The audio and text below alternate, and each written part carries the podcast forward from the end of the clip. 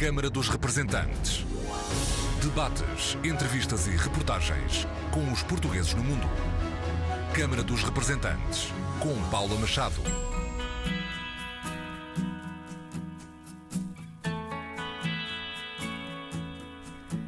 Olá, bem-vindos ao Câmara dos Representantes. As associações portuguesas no Rio de Janeiro já não precisam de se preocupar com os pagamentos e as dívidas de imposto perdial. A Prefeitura da cidade carioca aprovou uma lei que perdoa as dívidas e estabelece a isenção do imposto perdial. Uma alteração legal proposta pelo vereador Rafael Aloísio de Freitas. Tem aí cerca de 15 a 20 casas portuguesas muito tradicionais na cidade e a gente conseguiu então agora incluir na lei tributária municipal que de agora em diante todas as casas também têm direito a essa isenção. Inclusive a gente conseguiu botar junto a anistia, ou seja, os débitos que tem para trás vão ser perdoados. Rafael Aloísio de Freitas, que foi distinguido com a Medalha de Mérito das Comunidades Portuguesas Grau Ouro. Ainda nesta edição, destaque para o Prémio Aristides de Sousa Mendes. Chamo-me Aristides de Sousa Mendes e sou cônsul de Portugal em Bordeus. Todos os dias chegam judeus às centenas, procurando um visto para Portugal que eu não tenho autorização para emitir. Vou passar vistos a todos os que vierem pedi-los independentemente da religião, nacionalidade, raça ou da situação pessoal. Aristides de Sousa Mendes, interpretado por Vitor Norte no filme O Cônsul de Bordeus, realizado por Francisco Manso e João Correia. Aristides de Sousa Mendes salvou mais de 30 mil vidas, à revelia de António de Oliveira Salazar. Em nome do prémio da Associação Sindical dos Diplomatas Portuguesas. Este ano foram dois os trabalhos distinguidos. O papel de vários diplomatas portugueses durante o Holocausto, com assinatura do historiador luso-francês Vítor Pereira. Cruzando com as minhas pesquisas sobre os portugueses em França, encontrei muitos dados sobre essas pessoas então nascidas em Salónica, que em 1913 pediram a ser inscritas no Consulado de Portugal em Salónica, que Portugal nunca reconheceu como portugueses, mas que eram considerados pelas autoridades francesas e depois, durante a guerra, pelos direitos alemães como portuguesas. Então, o artigo tenta mostrar como é que os cônsules portugueses em França, vindo que se Portugal não reconhecesse a nacionalidade deles, ou não lhes dessem papéis, ou não os repatriassem, eles iam ser presos, rusgados, presos e enviados na Alemanha ou no campo de concentração. Então é essa ação dos cônsules que eu fui estudando. Os académicos Rui Feijó e Zélia Pereira foram distinguidos pelo estudo sobre a descolonização de Timor português entre 1974 e 75. A descolonização de Timor é uma lição de defesa dos direitos humanos, alerta Zélia Pereira. É um assunto ainda extremamente atual, esta questão da ocupação de territórios, da descolonização e no âmbito das relações internacionais há muitos exemplos aqui, não só naquilo que é o trabalho da diplomacia geral, mas do que é a diplomacia cidadã, do envolvimento nas causas dos direitos humanos, que Timor-Leste soube muito bem demonstrar. Um exemplo daquilo que também ainda hoje pode novamente ser feito por parte dos cidadãos na causa mais primordial do homem, que são os seus direitos. Rui Feijó recorda que a descolonização continua a ser um tema complexo, sujeito a diferentes interpretações. Houve muita gente que não entendeu que Timor devia ser abrangido pela descolonização como as colónias africanas. Também não é abandonar que é uma acusação que é feita muitas vezes a Portugal de que abandonou os timorenses em várias alturas e por vários personagens, às vezes até com posicionamentos ideológicos diferentes. Mas esta ideia de que Portugal abandonou, não quis saber de Timor, era preciso ser discutida. Joana Gaspar, diplomata, presidente da Associação dos Diplomatas Portugueses, também é nossa convidada. Conversas para ouvir já a seguir.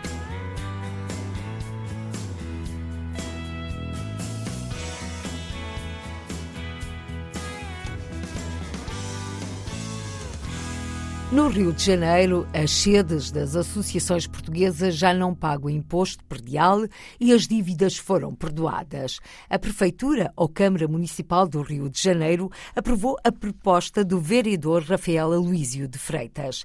Rafael Aloísio de Freitas, que recebeu das mãos do secretário de Estado das Comunidades, a medalha de mérito das comunidades portuguesas Grau Ouro. A entrega decorreu no final de janeiro durante a visita de Paulo Cafofo ao Brasil. Na ocasião, o secretário de Estado das Comunidades destacou a contribuição de Rafael Aloísio de Freitas para a sustentabilidade das associações regionais portuguesas no Rio de Janeiro.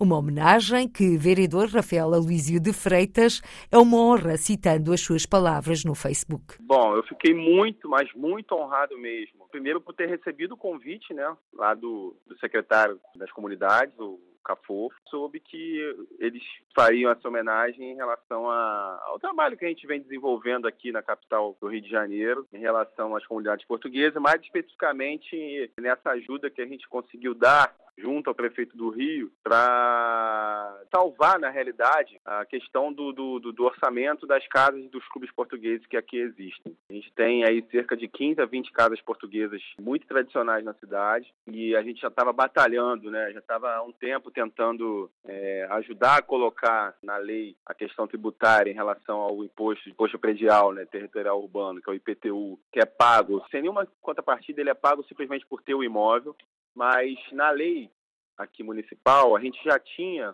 alguns clubes, não os portugueses, mas os clubes que são filiados a federações esportivas, associações esportivas, já tinham esse direito a não pagarem o IPTU. E as casas portuguesas ficaram meio que assim no meio do caminho sendo cobradas. E a gente conseguiu então agora incluir na lei tributária municipal, ou seja, não foi só um decreto de prefeito, foi uma lei, é, a gente incluiu na lei que agora em diante todas as casas também têm direito essa isenção. Inclusive a gente conseguiu botar junto a anistia, ou seja, os débitos que tem para trás vão ser perdoados né, e vão ser zerados para que ninguém precise mais pagar o que está devendo.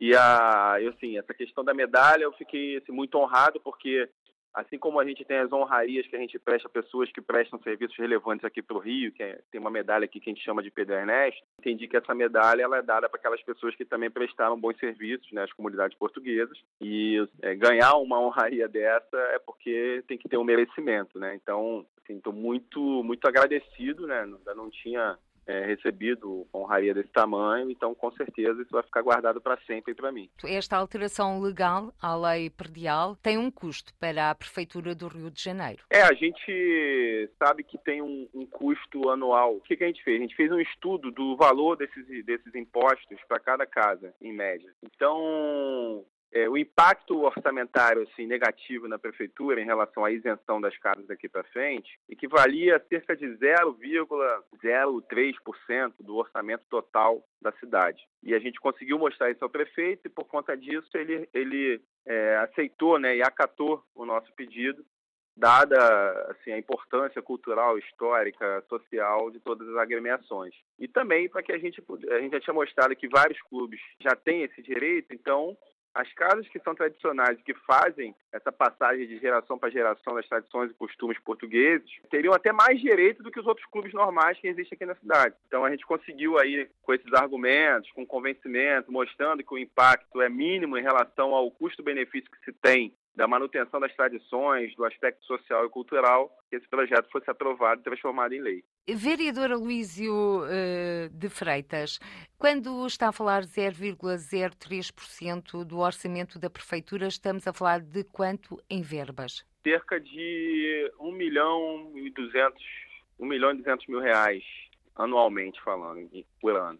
A gente tem um orçamento aqui hoje de cerca de 40 bilhões para a cidade esse, esse valor do IPTU, que se somados todos, né, que, que conseguiram direito, vai dar cerca de um milhão de reais por ano, isso não vai mais ser pago pela prefeitura e não tem um prazo para voltar, não. Isso aí está dentro da lei agora.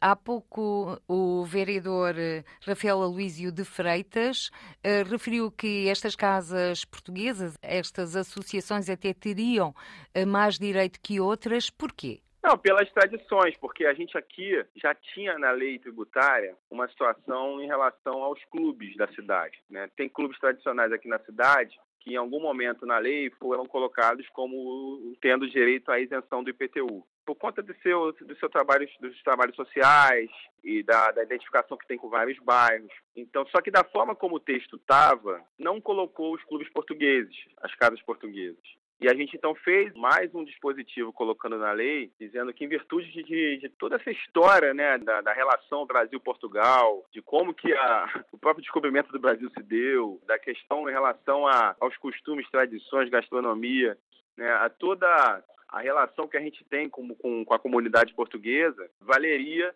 a gente dá esse direito que as casas portuguesas que representam as tradições portuguesas aqui na cidade do Rio tivessem esse direito à isenção do IPTU. Aqui a gente tem leis que, por exemplo, bens tombados, né, aqueles bens históricos que são tombados, também têm direito à isenção. Só que realmente de 10 em 10 anos eles têm que comprovar que mantiveram as características tradicionais dos imóveis. Agora que o, em relação aos clubes não. Agora essas casas, elas daqui para frente, a partir dessa lei que foi aprovada, todas agora têm esse direito à isenção do IPTU IPTU e não vão mais precisar pagar. E esta alteração legal do IPTU só abrange o Rio? Só o Rio, porque a minha, a minha função aqui como vereador é só do Rio de Janeiro. Né? Então a gente fez a alteração aqui na lei que trata dos tributos da cidade do Rio, municipais. Tá? Que com certeza vai servir de experiência, de base para que outras cidades façam de forma igual. A gente até conversou com alguns parlamentares de outras cidades que mostravam interesse de fazer parecido e já tem então aqui um modelo, né, que está dando certo, que deu certo, foi aprovado para que também consigam fazer nessas outras cidades. Portanto, deu o pontapé de saída, adaptando a gíria futebolística para que outras prefeituras do Brasil possam também adotar este modelo. O vereador Rafael Aloísio de Freitas é brasileiro, nasceu em terras cariocas, mas as suas raízes também estão em Portugal. Sim, eu tenho familiares que são da região do Porto, né? Ainda não tive oportunidade de viajar para o Porto para poder conhecer pessoalmente. Espero fazer isso em breve. Então cá o esperamos. Até lá, vai visitando algumas destas instituições portuguesas aí em terras cariocas? Isso, tenho visitado assim bastante ao longo dos últimos tempos, né? especialmente fazendo as reuniões, é, Casa dos Açores, Orfeão Português, Casa de Trás os Montes, né? Casa do Minho, Casa do Viseu, Casa da Vila da Feira, Terra de Santa Maria. Então tem várias dessas casas que estão aqui que já me conhecem, né? E a gente tem essa relação com, com os presidentes dessas casas já de bastante tempo. A gente construiu juntos esse projeto que conseguiu transformar em lei. Que memórias tem deste país e da nossa cultura? Estando desse lado do Sim, Atlântico. O folclore, inclusive folclore português, inclusive, eu tenho até uma lei que eu consegui transformar o folclore português em patrimônio imaterial da cidade do Rio de Janeiro. Então, isso foi também aprovado na Câmara já no ano passado, retrasado. E, com certeza, a gastronomia, né? Eu tenho um, um trabalho legislativo, parlamentar, muito voltado para a gastronomia, para o setor de bares e restaurantes aqui da cidade. Então a gastronomia portuguesa é algo que, que, sim, que mexe profundamente comigo. Existe algum prato que lhe faça crescer água na boca? Com certeza, sardinha portuguesa. O que é que o levou a propor essa atribuição património imaterial do folclore português? Foi a vivência que eu tive nas casas em ver todo aquele movimento, toda aquela tradição passando de pai para filho, de avô para pai para neto. E isso fez com que a gente também colocasse isso como um patrimônio da cidade, né? E imaterial, porque não tem, não tem valor isso, né? Isso aí é impagável. Então, conseguiu aprovar isso como lei também. Folclore português, património imaterial da cidade do Rio de Janeiro. E agora, porque estamos em contagem decrescente para o Carnaval e todos os caminhos por excelência vão dar ao Rio de Janeiro, e depois de dois anos de pandemia, o que vamos ter este ano? Bom, o que é esperado é que a gente tenha um carnaval muito agitado, com muitos blocos. O carnaval do Sambódromo vai ser um carnaval que se espera que tenha um investimento grande em relação às escolas de samba, onde realmente vai ser um espetáculo mundial. E o que se espera agora é que a gente agora a gente está com né, o nosso período aqui agora é um período de mais quente, né, de mais de, de verão, né, diferente Portugal que está mais frio. E a gente espera receber muitas visitas, muitos turistas, muita gente que realmente gosta de participar do carnaval aqui do Rio, que é um dos carnavais mais tradicionais do mundo. Então, com certeza vai ser assim, uma festa muito boa, muito bonita, que está sendo preparada pelas escolas, pela prefeitura, por todos os órgãos envolvidos. Vereador Rafael Aloísio de Freitas, vereador da Prefeitura do Rio de Janeiro, na reta final desta nossa conversa, que mensagem deixa para todos aqueles que nos estão a escutar por esse mundo fora. Quero aqui deixar meus agradecimentos a toda a comunidade portuguesa pelo acolhimento que eu tenho recebido de todos vocês. Mais uma vez, deixar registrado o quanto estou honrado em ter recebido essa homenagem, essa, essa, essa medalha, né, grau ouro. É, agradecer ao governo português, agradecer a todos aqueles que representam o governo português aqui na cidade do Rio, todo o trabalho em conjunto, o acolhimento, né, a atual nossa embaixadora aqui, a Gabriela, é, o, o, secretário das comunidades é, é, portuguesas, sim, Paulo Cafofo, todos aqueles que estão nos acolhendo nas casas portuguesas, né, que participaram junto com a gente da construção dessa lei, que vai ajudar a cada casa conseguir colocar adiante por gerações todas as tradições, os costumes, a gastronomia, o folclore, toda a tradição social portuguesa que tem. Então, contem sempre comigo, contem sempre com o meu trabalho, contem sempre com o meu carinho eu fico assim muito orgulhoso quando a gente faz algo que realmente causa um impacto positivo para a população, para uma classe, para uma comunidade. Então, isso faz com que a gente tenha mais e mais força para continuar firme com o nosso trabalho aqui. Rafael Aloísio de Freitas, o vereador da Prefeitura do Rio de Janeiro, distinguido com a Medalha de Ouro das Comunidades Portuguesas pelo apoio ao movimento associativo em terras cariocas. Já não pagam imposto perdial e as dívidas deste imposto foram perdoadas. Rafael Aloísio de Freitas foi também responsável pela classificação do folclore português como património histórico e cultural imaterial do Rio de Janeiro. Prémio Aristides de Sousa Mendes, atribuído pela Associação Sindical de Diplomatas Portugueses. Este ano, um prémio, dois trabalhos distinguidos. O luso-francês Vitor Pereira, historiador, investigador e professor na Universidade de Pau, foi reconhecido pelo artigo sobre o papel dos diplomatas portugueses em França na salvação de judeus portugueses. O artigo não é propriamente sobre o cônsul Portugal a Bordeus, é sobre os vários cônsulos que estavam em França durante a Segunda Guerra Mundial e que tentaram ajudar, apoiar e defender e permitiram a repatriação de 200 judeus que se diziam portugueses e conseguiram convencer o Ministério dos Negócios Estrangeiros e o próprio Salazar, que era Ministro dos Negócios Estrangeiros nessa altura, para que essas pessoas possam vir para Portugal e escapar à morte. Como é que nasceu a ideia de escrever sobre estes diplomatas portugueses? Eu, como historiador, trabalho sobre os imigrantes portugueses em França e a relação entre o Estado português e a ditadura e os portugueses viviam em França. E uma vez eu fui ao arquivo em França do OFPRA, que é o Office Français de Proteção des Réfugiés et des Apatrides, isto é, o Ofício Francês de Proteção dos Refugiados e Apátridas, onde eu tinha pedido os processos dos portugueses que tinham escrito a essa instituição para serem protegidos e reconhecidos como refugiados. E apenas tinha pedido portugueses, não tinha pedido mais nada. E quando me deram os processos, encontrei várias pessoas cujo nome não me soava muito a português, mas que tinham nascidas em Grécia, em Salónica, no fim do século XIX, e que eram consideradas pela instituição francesa como portugueses.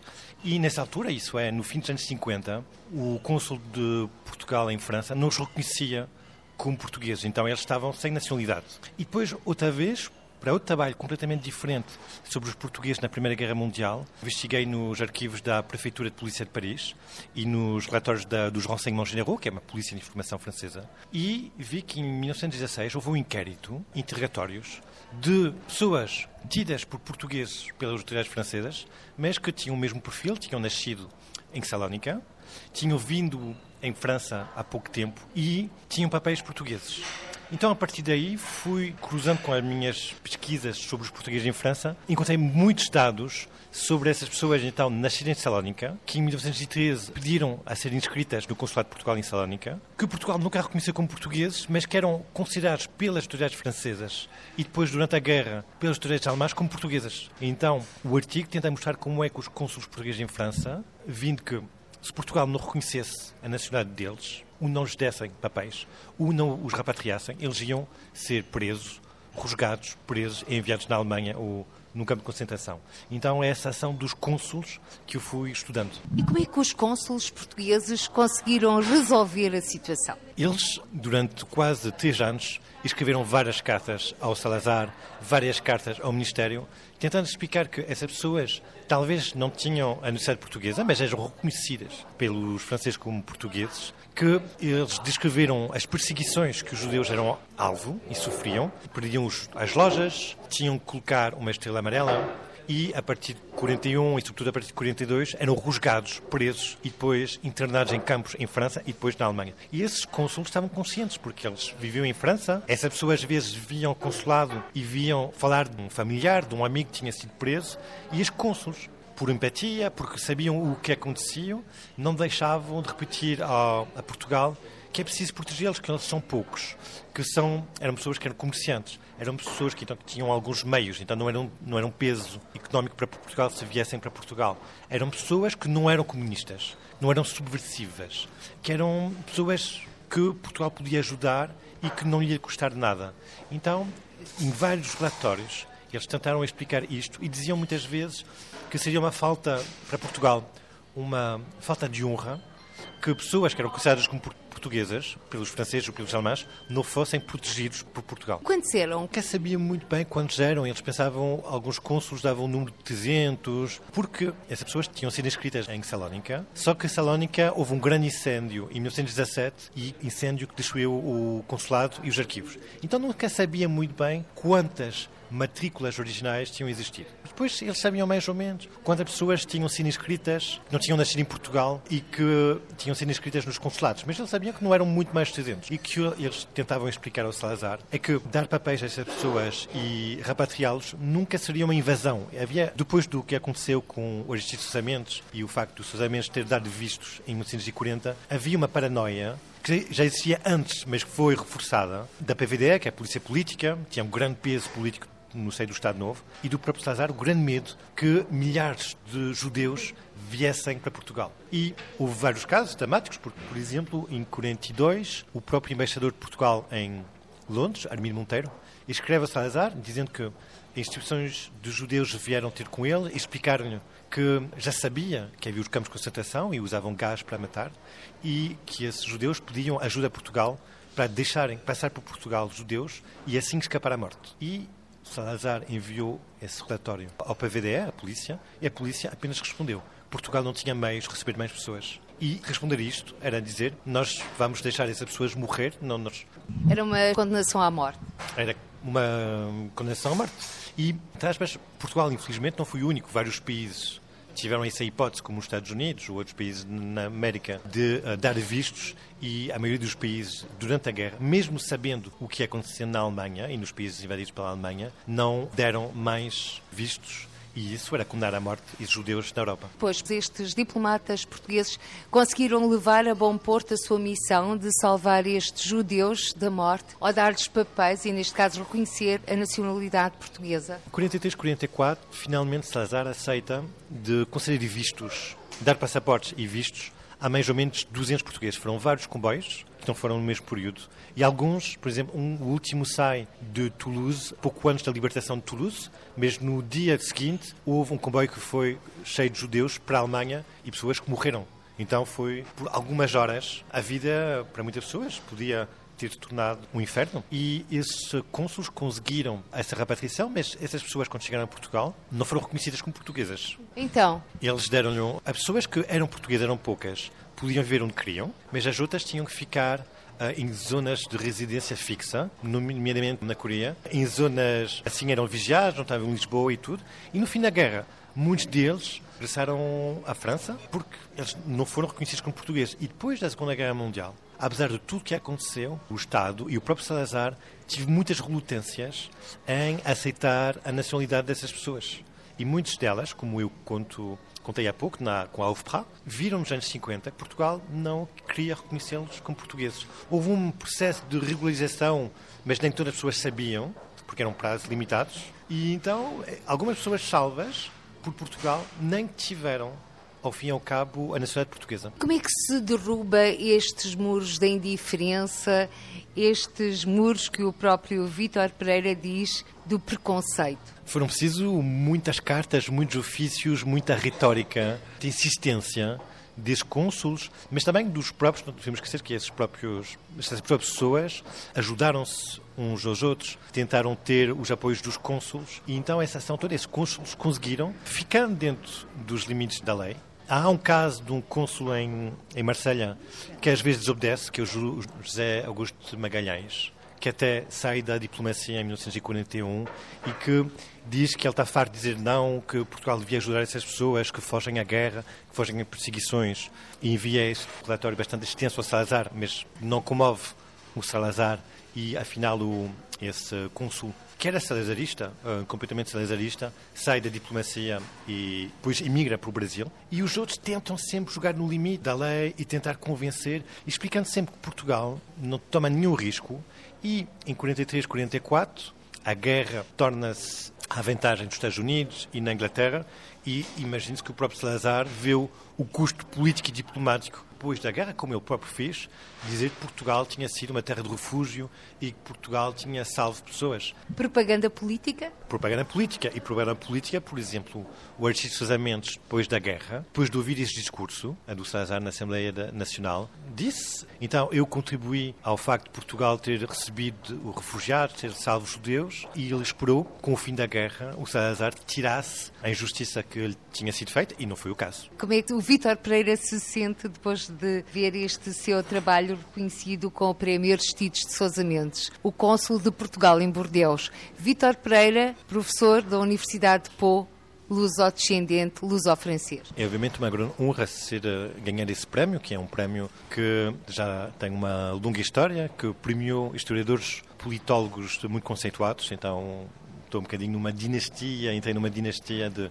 investigadores que, reconhecidos. É, obviamente, estar ligado ao nome de Aristides Samentos é muito importante para alguém que, como eu, nasceu e veio em França, porque Aristides Samentos tornou-se uma das grandes figuras portuguesas em França, devido, aliás, à ação do Comitê Samentos, com Manuel Dias, em Bordeus. E em Pau vive a última filha do Aristides Samentos, que um, viveu sempre em França, e então o Aristides Samentos é muito presente em Pau, por via da filha, e na região da Aquitânia, onde eu vivo, porque é ali que o Aristides Samentos foi cônsul e salvou as vidas dessas pessoas todas. Vitor Pereira, com mais este reconhecimento, ganha mais fogo para novos trabalhos ou para a continuação dos trabalhos que tem em mãos? Sim, esse prémios são sempre um incentivo para continuar e tentar fazer melhor e de facto eu queria continuar a trabalhar sobre esse tema para compreender melhor quem eram essas pessoas, de onde é que elas vinham, o que é que elas faziam em França e depois o que se passou com elas durante a guerra, também estudar aqueles que não tiveram a sorte de poder ser repatriadas e que foram deportadas e que morreram em campos de concentração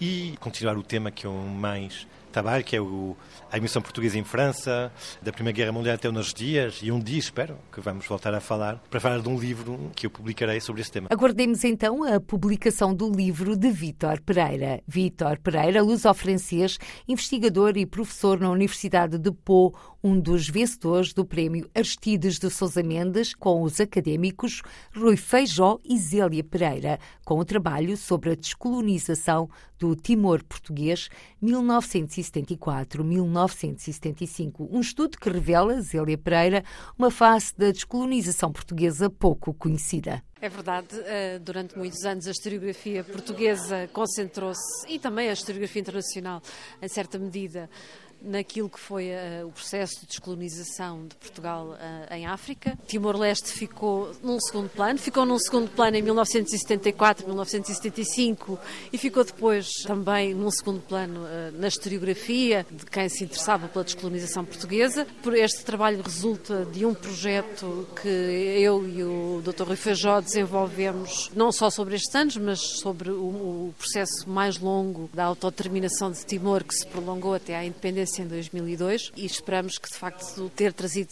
este projeto que decorreu no Centro de Estudos Sociais da Universidade de Coimbra e foi financiado pela Fundação para a Ciência e Tecnologia, ter trazido aqui um contributo para trazer também a história da descolonização e, de, e de todo o longo processo da autodeterminação de, de Timor para cima da mesa da discussão, porque é um assunto ainda extremamente atual, esta questão da, da ocupação de territórios, da descolonização no âmbito das relações internacionais internacionais uh, há muitos exemplos aqui, não só naquilo que é o trabalho da diplomacia geral, mas do que é a diplomacia cidadã, dos próprios cidadãos, do envolvimento nas causas dos direitos humanos, que Timor-Leste soube muito bem demonstrar, que foi de facto um movimento de solidariedade que perpassou por todos os países do mundo praticamente e que se prolongou durante muitos anos um exemplo daquilo que também ainda hoje pode novamente ser feito uh, por parte dos cidadãos uh, no envolvimento na causa mais primordial do homem, que são os seus direitos. Rui Feijó, como é que nasceu este projeto de dar voz a este tema? Um projeto a quatro mãos. E, e mais do que quatro. Hoje não estava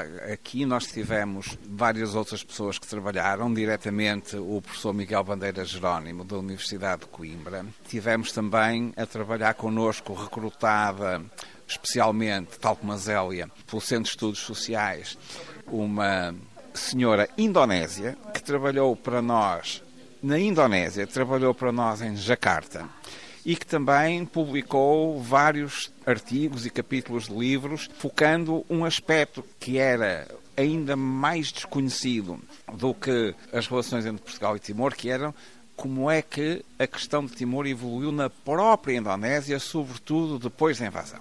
Portanto, isto quer dizer que, além de nós dois, houve várias outras pessoas que trabalharam neste projeto. Este projeto vem na sequência do meu próprio envolvimento pessoal com Timor, que data mais ou menos de 2004, já lá vão quase 20 anos. Eu fui pela primeira vez a Timor ao abrigo do programa da Fundação das Universidades Portuguesas a ensinar nos cursos universitários em língua portuguesa em Timor. Fiquei apanhado como se costuma dizer, fiquei apanhado por Timor. No ano seguinte voltei e vivi lá 15 meses seguidos. Depois regressei a Portugal, voltei à universidade onde não estava já há uns tempos e comecei a desenvolver. Este é o meu terceiro projeto financiado pela Fundação de Ciência e Tecnologia. Portanto, está a ver, eu fiz vários uh, outros projetos sobre Timor.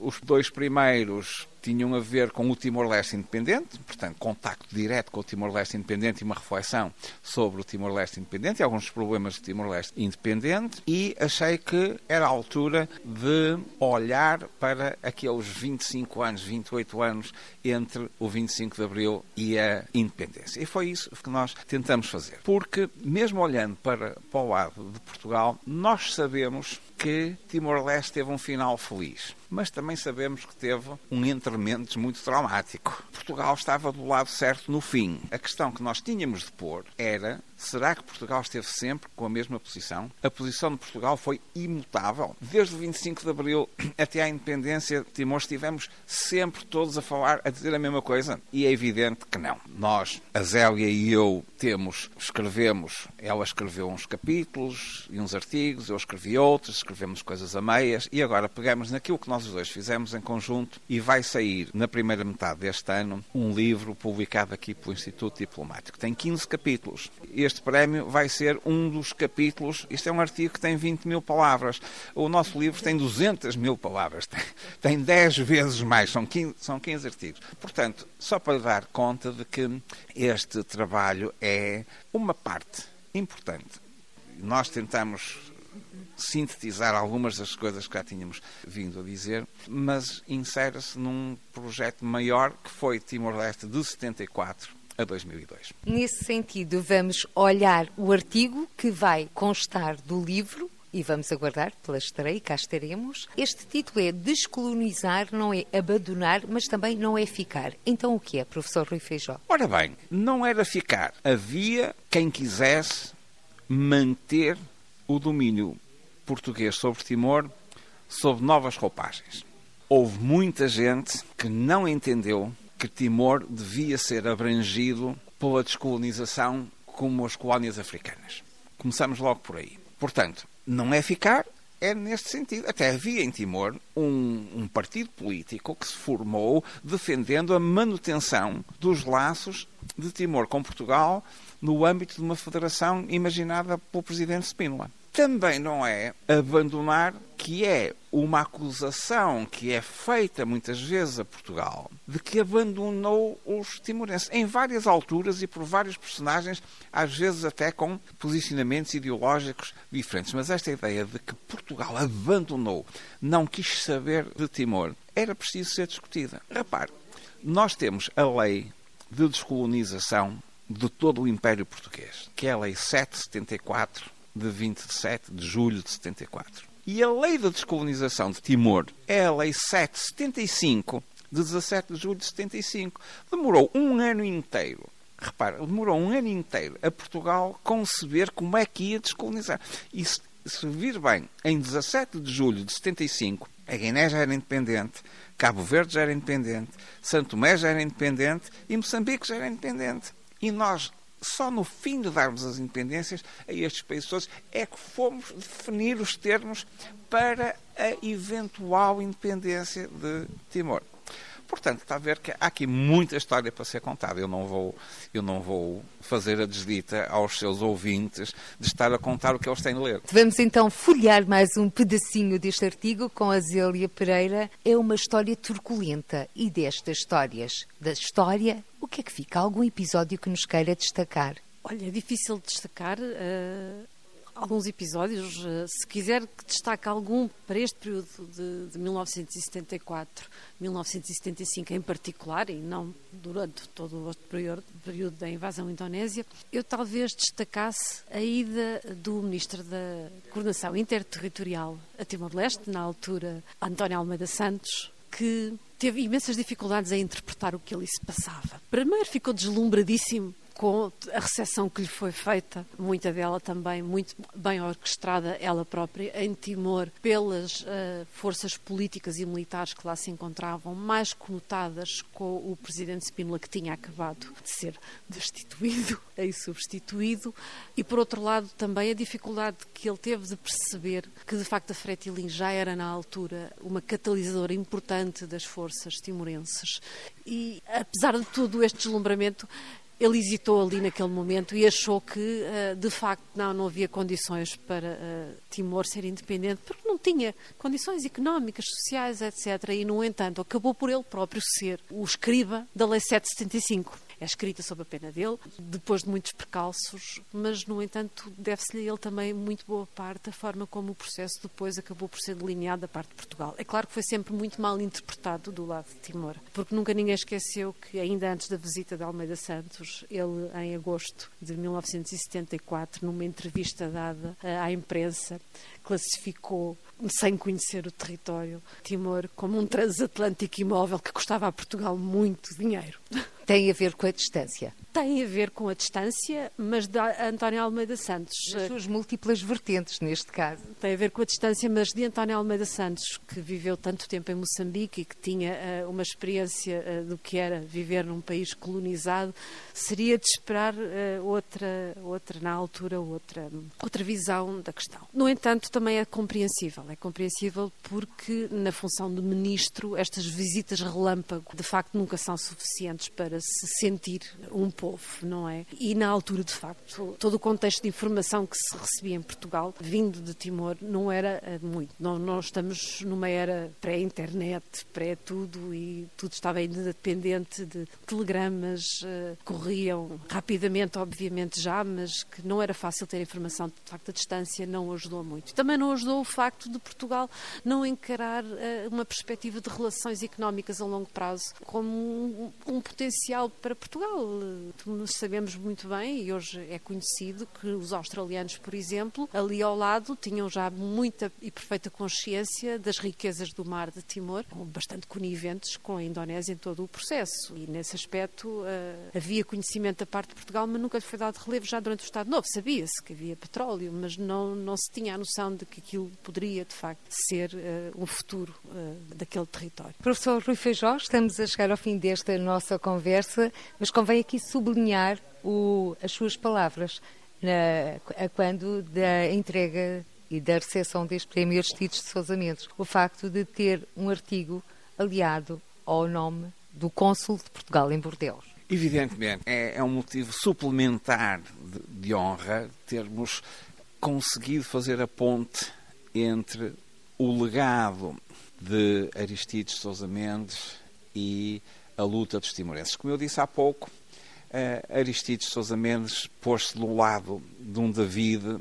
contra um poderoso Golias e a diplomacia portuguesa, com hesitações, com contradições, com avanços e recuos, acabou também por estar do lado de um pequeno mas aguerrido David contra um gigantesco Golias, que não era, obviamente, tão mau como a Alemanha nazi, mas que era de facto um regime autoritário, brutal, que tratou muito mal o povo de Timor nos anos em que durou a ocupação. Rui Feijó e Zélia Pereira, académicos distinguidos com o Prémio Aristides de Sousa Mendes sobre a descolonização do Timor português 1974-1975, um dos capítulos do livro que em breve será publicado, mas com o estudo a ir até 2002. Até lá, os artigos vencedores do Prémio Aristides de Sousa Mendes podem ser lidos na íntegra na revista do Instituto Diplomático do Ministério dos Negócios Estrangeiros, em formato digital, ou seja, à distância de um clique. Chama-se Joana Gaspar, é coordenadora do Centro de Estudos e Análise Estratégica e preside a Associação Sindical dos Diplomatas Portugueses. Veste a camisola nacional ao serviço do Estado e na vida, na Biblioteca da Rainha, no Palácio das Necessidades, onde foi entregue o Prémio Aristides de Sousa Mendes, na primeira terça-feira de fevereiro, conversamos com Joana Gaspar.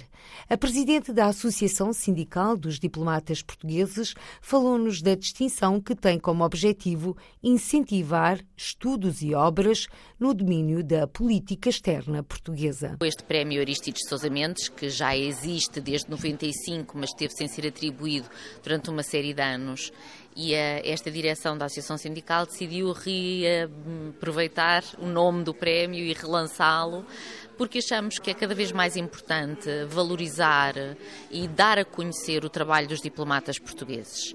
Acaba por ser um trabalho muito desconhecido, um trabalho que é sempre feito nos bastidores e que não é, na nossa opinião, suficientemente valorizado. E muitas vezes nos perguntam, afinal, o que é que faz um diplomata no dia a dia, e este prémio serve precisamente para apoiar aqueles académicos, aqueles investigadores que tomaram o tempo para investigar, para perceber qual foi o papel dos diplomatas portugueses em momentos centrais da história da política externa portuguesa. E é esse o objetivo do prémio. Sobre os galardoados deste ano, documentários lhe merecem? Ambos os textos são interessantíssimos. Qualquer pessoa poderá lê-los na edição especial da revista Negócios Estrangeiros, que é editada pelo Instituto Diplomático do Ministério dos Negócios Estrangeiros. É uma edição exclusivamente online e que está disponível no portal do Instituto Diplomático, de acesso livre e de partilha livre a quem quer que esteja interessado. São artigos académicos já com alguma profundidade, são muito interessantes uh, e que se centram precisamente sobre o trabalho de diplomatas, tanto uh, naquilo que foi a descolonização de Timor-Leste, é o trabalho do Rui Feijó e da Zélia Pereira, e depois o trabalho de diplomatas em França na reabilitação dos judeus de Salónica, assim chamados, que é o trabalho de Vítor Pereira. E nessas linhas escritas, onde se fala da diplomacia, e neste caso da diplomacia em português, Joana Gaspar, também diplomata, o que é que se pode ler nas entrelinhas daquilo que não é escrito? Na minha opinião, pode ler-se que há o verdadeiro sentido do serviço público. É aquilo que se nota eh, em ambos os trabalhos, é aquilo que está por detrás das intenções, dos esforços, de todas as diligências levadas a cabo pelos diplomatas em ambas as circunstâncias, e são circunstâncias, estamos a falar de dois momentos históricos completamente diferentes, mas esse sentimento, o sentimento do serviço público, é aquele que sem dúvida prevalece. Serviço público que, dos diplomatas que é mais notório em tempo de guerra. Sem dúvida em tempo de guerra, nota-se mais o trabalho de apoio direto às populações uh, ou de construção direta de pontes entre duas partes que não estejam totalmente em acordo. Mas a verdade é que a diplomacia é todo o trabalho que se faz antes de, de chegar a esses momentos de conflito. Talvez seja mais visível quando temos uma situação de emergência, como agora, por exemplo, na Turquia, uh, em que são diplomatas portugueses que estão precisamente uh, a apoiar os portugueses portugueses que estão neste momento naquelas situações afetadas pelo terremoto na Turquia, embora não se fale deles, são eles que estão a trabalhar e são eles que estão a, a proteger os interesses dos cidadãos portugueses, mas é todo, todo o trabalho em tempo de guerra é aquele que previne muitas guerras que nunca chegaram a acontecer, não é? Portanto, o trabalho em tempo de paz é o trabalho mais importante. Estamos a falar de diplomacia. Quando se fala de diplomacia, temos sempre a tendência de olhar a diplomacia bilateral, ou seja, onde a missão diplomática está instalada, mas às vezes não acontece. Existem tantos outros temas para além destes, tais como as comunidades portuguesas.